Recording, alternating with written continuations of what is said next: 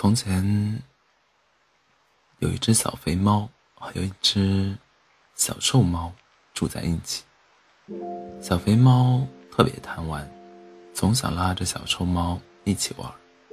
可是小瘦猫有个天赋异禀的技能，就是特别能睡，趴着不出两分钟就能睡着，坐着也能睡着，说着说着话也能睡着。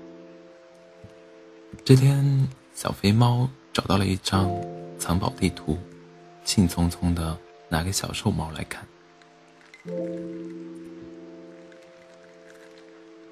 小瘦猫瞄了一眼，这只不过是大城市的城区地图嘛。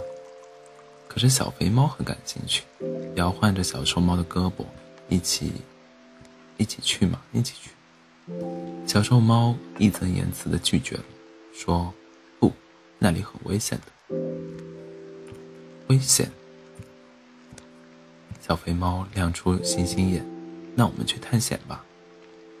小瘦猫看着胖嘟嘟的小伙伴，打了六个哈欠，说：“可是我好困呀。”说完就秒睡过去了。小肥猫好失望，独自一人收拾了行李，踏上了去大城市探险的路。他赌气写了一封告别信。给小瘦猫，再见了，也许再也不见。于是小肥猫裹上了小围巾，简单打包了行李，出发了。出了车站，在他毫无防备的时候，被一个七八岁的小女孩抱了起来。小女孩开始撸猫，从小肥猫的头摸到尾巴，一边摸一边说：“好可爱啊，手感好好呀。”小肥猫吓坏了。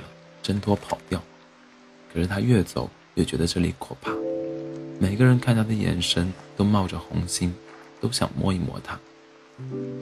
小肥猫慌慌张张的，一刻也不敢停，穿梭在城市的车水马龙里，最终跳上车回到了家。小瘦猫居然还没睡醒，它就是这样，不叫它就不容易醒。小肥猫看一眼墙上的钟表。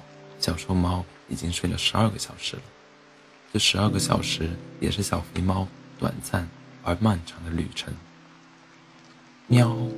一声凌厉的尖叫，小肥猫一爪把小瘦猫给拍醒了。小瘦猫醒了，委屈巴巴地说：“好疼，怎么了？就是想你了。”